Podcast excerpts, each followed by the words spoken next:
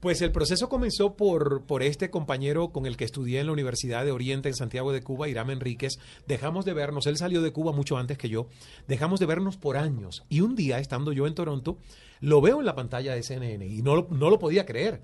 Digo, wow, ese es Irán. El de la anécdota de que estudió periodismo y yo lo bromeaba y le decía, ¿por qué vas a estudiar periodismo en Cuba? Estudia Claro. historia del arte u otra cosa. Entonces, escribo al correo público que CNN ponía en pantalla y digo, por favor, yo soy un ex compañero de Irán Enríquez, háganle llegar. Creo que mandé como tres veces el correo electrónico, hasta que efectivamente lo contactaron y él me responde. Le digo, Irán, qué alegría verte en CNN. Nos empezamos a escribir y como a los seis meses le digo, sabes que tengo que hacer una pasantía para el final de mis estudios de comunicación social y productor de televisión en un college, Seneca College, que lo hice eh, en conjunto. Le digo, ¿qué tal si tú hablas con los productores para ver si yo me pago todos mis gastos y me voy tres semanas a Atlanta a hacer la pasantía en, en CNN Español? Él hizo la gestión. Ignacio Greifestein, este colombiano que era el productor ejecutivo, me dijo, Ismael, nosotros no aceptamos pasantes de tres semanas, son tres meses mínimo, porque ¿qué vas a hacer en tres semanas? Sí, no. Que nos aporte a nosotros. Yo le dije, por favor, dame la oportunidad, yo lo que necesito es una carta que diga que yo he estado aquí 100 horas en CNN en español, y la verdad, yo lo que quiero es que ustedes me conozcan, conozcan mi carrera. Ya yo tengo una trayectoria en medios de comunicación en Cuba y en Canadá. Simplemente he estudiado periodismo, pero ya lo había ejercido antes. Claro. Entonces él aceptó porque no implicaba ningún gasto para la compañía. Yo me estaba cubriendo todos los gastos y efectivamente fue la puerta de entrada. Hice un demo, me senté en el lugar de Patricia Yaniot. Un día le pedí que me hicieran el favor, yo leí el prompter, leí noticias, fui a la vicepresidenta y le dije, dígame si esto es suficiente para hacer algo en CNN en español. Y ella me dijo, sí, sí, sí, lo es, me gustó. Y empezaron a utilizarme como freelancer desde Toronto, en donde nunca habían tenido un periodista porque decían que Canadá no producía noticias. Que es verdad que casi no produce No, no, noticias. pero, pues, Pero yo tuve- noticias distintas. Pero yo tuve una gran suerte distinta. porque yo comencé en diciembre del 2001 y a los tres meses me llama CNN y me dice, ¿sabes que en julio visita el Papa Juan Pablo II Toronto, Jornada Mundial de la Juventud Católica?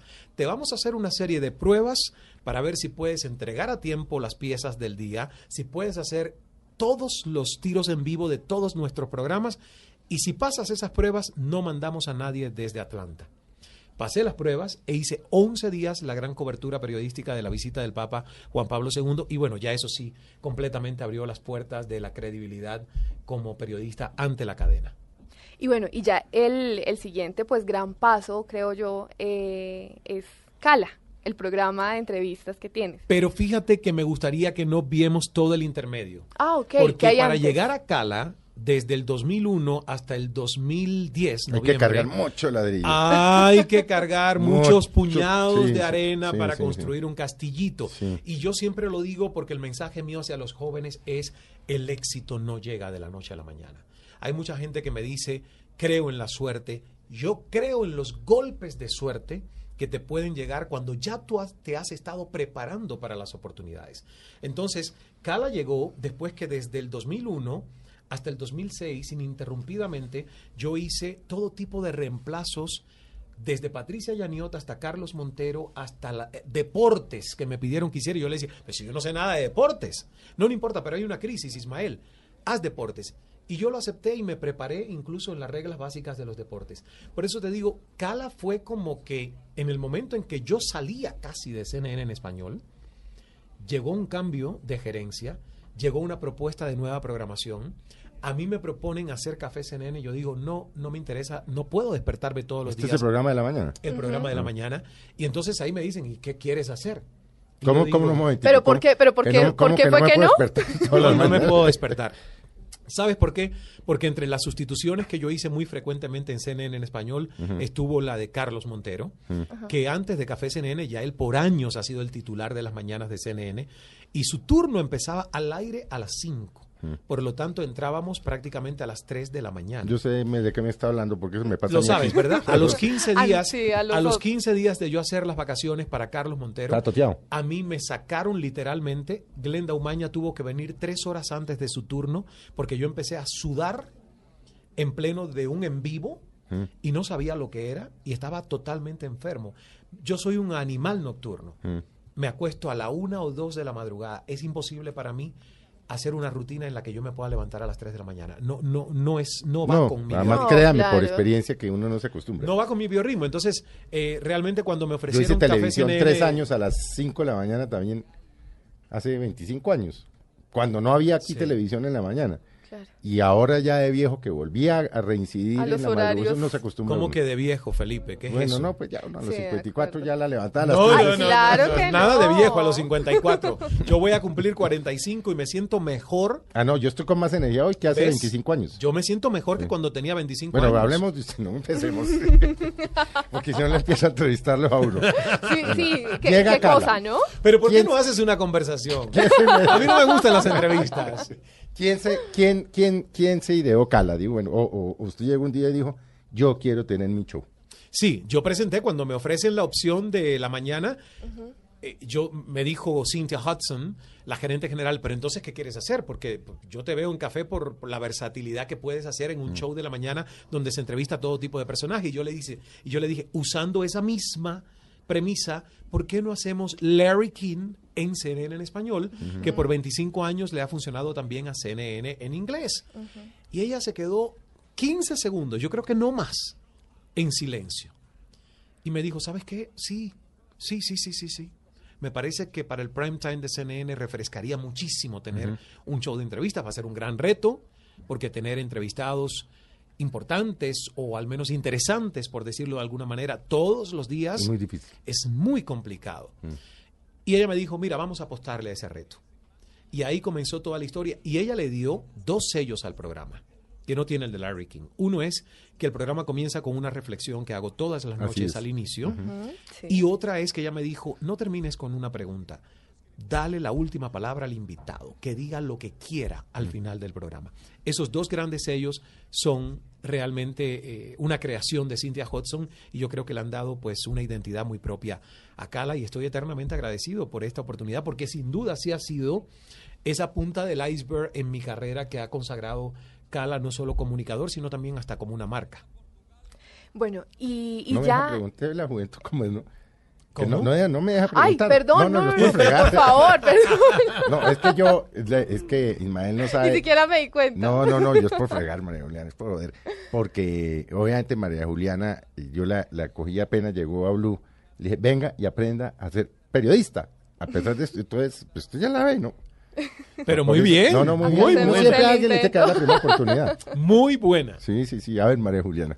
Bueno, gracias. Bueno, ya una vez en Cala, eh, pues empieza como el ritmo, ¿no? Entonces las entrevistas y, y llegan esos invitados que uno, que uno dice, uy, difíciles, ¿sí? En, en todo este tiempo, ¿ya cuántos años? años Cuatro, son? va a ser cuatro años, vamos a celebrarlo este noviembre. Cuatro años. Bueno, en estos cuatro años, ¿cuál ha sido el personaje más complicado de entrevistar? Wow. Mira, ¿El yo digo, sí, yo digo que Me es el presidente Yo de Bolivia. eh, y no me lo imaginé yo, porque te digo sinceramente, nosotros pautamos la entrevista con un propósito totalmente diferente. Fue enaltecer la figura y la estatura del presidente en ese momento cuando hasta yo como latino me había sentido eh, humillado de que a un presidente se le hubiera retenido el avión y se le hubiera inspeccionado cuando ocurrió lo de que si pensaban que tenía a Snowden dentro del avión Sí, y sí, todo sí. esto. Que lo trataron como un paria. Lo Sí, trataron claro. exactamente. Entonces, el interés nuestro con la entrevista era otro.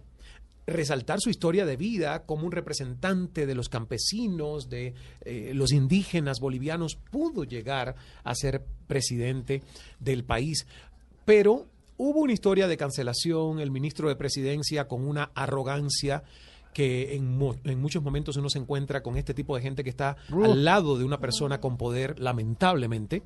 Eh, canceló a último minuto con cámaras y micrófonos listos cinco horas en el Palacio de Gobierno. Una entrevista que había sido anunciada, promocionada, que yo estaba promocionando el libro en medios bolivianos y que me, pre- me preguntaban y yo decía, sí, obvio, hoy converso con El con el presidente. Cuando no se da la entrevista, yo le digo al ministro de Presidencia, usted dígame qué digo yo. No que el presidente está agotado físicamente, su agenda no le ha permitido cumplir. Y eso dije yo. Al presidente no le gustó. lo que su ministro de presidencia me dijo que yo dijera por la cancelación. Y dijo que yo era un cobarde, que me quejaba, que CNN le había cancelado no sé qué juego de no sé qué en Atlanta en un momento y que él no se, no se quejó. Entonces en ese momento se formó un debate bastante tenso entre lo que él dijo en televisión nacional, lo que decía yo, para argumentar la, La ausencia, cancelación claro. de la entrevista.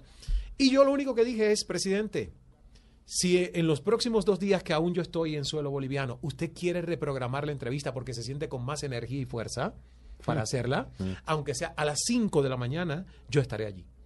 Y él reprogramó la entrevista para las 5 de la mañana. Y la entrevista se hizo en un ambiente de tensión, de hostilidad, de defensa de él completa Incluso hubo ataque.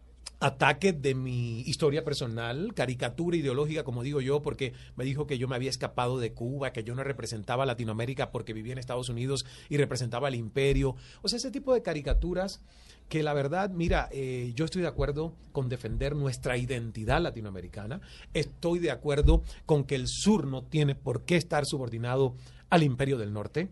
Eh, con todas esas cosas estoy de acuerdo, pero no estoy de acuerdo con utilizar eso para lavar el cerebro de la gente y distraer de los verdaderos problemas que existen en nuestras naciones, echándole la culpa a ese sentimiento de dependencia imperialista.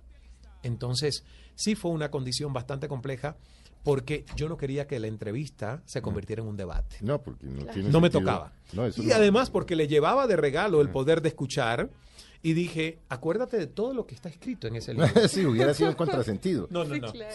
A partir de ahí tenía que decirle a la editorial, si pierdo yo los estribos en esa entrevista, mira, manda al Usted basurero. periodista que pierde los, los estribos, y, y usted lo sabe, y quienes llevamos 20 o 30 años en eso, pierde.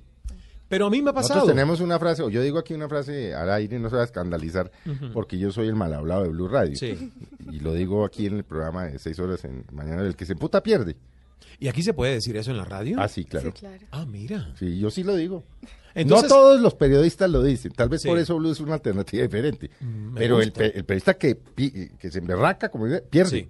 Y sí es así, porque yo tuve un incidente con la fiscal general de Venezuela También debió ser entrevista donde, muy difícil. muy difícil, entrevista muy difícil y donde yo creo que las emociones al final me ganaron porque estaba utilizando la táctica de desacreditar al periodista, que es tan común entre los políticos y que me ha tocado ya soportar varias veces, pero cuando yo vi que todas las estadísticas, las cifras que les daba me decía que no eran exactas y que además yo estaba mal informado, en la última respuesta ya le dije, mira, ya estoy cansado de que me llames mal informado. O sea, respóndeme las preguntas y yo te respeto. Entonces, respétame como periodista, como yo te estoy respetando, en tu posición de fiscal general de un país. Pero la verdad, el tono fue fuerte y ella se despidió y dijo buenas noches y la entrevista terminó ahí. Y no son de esos momentos en los que yo, como comunicador, me siento orgulloso, porque no es el estilo del No, programa. no, ni ese es su y estilo porque, tampoco. exactamente, y porque no es mi estilo. Pero llega algunos momentos en los que de verdad, eh, pues mira, somos seres humanos y ¿qué te toca? Vivir lo que ya pasó Mm. y tratar de que no se repita porque para mí no es un buen ejemplo. ¿Quién escoge los personajes? Todos. Tenemos un, equipo. de producción. Sí, sí, sí. Tenemos ¿Cómo un son? equipo de producción. Nos llegan eh, solicitudes por relacionistas públicos de personajes que están promocionando algo o nos llegan por Twitter. Gracias a Dios, Twitter ha multiplicado 1.7, casi 1.8 eh, millones de seguidores que nosotros tenemos en Twitter. Es un equipo de producción gigante Gigante. gigante. Nos dicen de todas partes de América Latina y más allá, entrevista a tal persona, que a veces yo ni sé quién es, porque estamos representando a todo un continente. Entonces ha sido de verdad de una utilidad impresionante las redes sociales.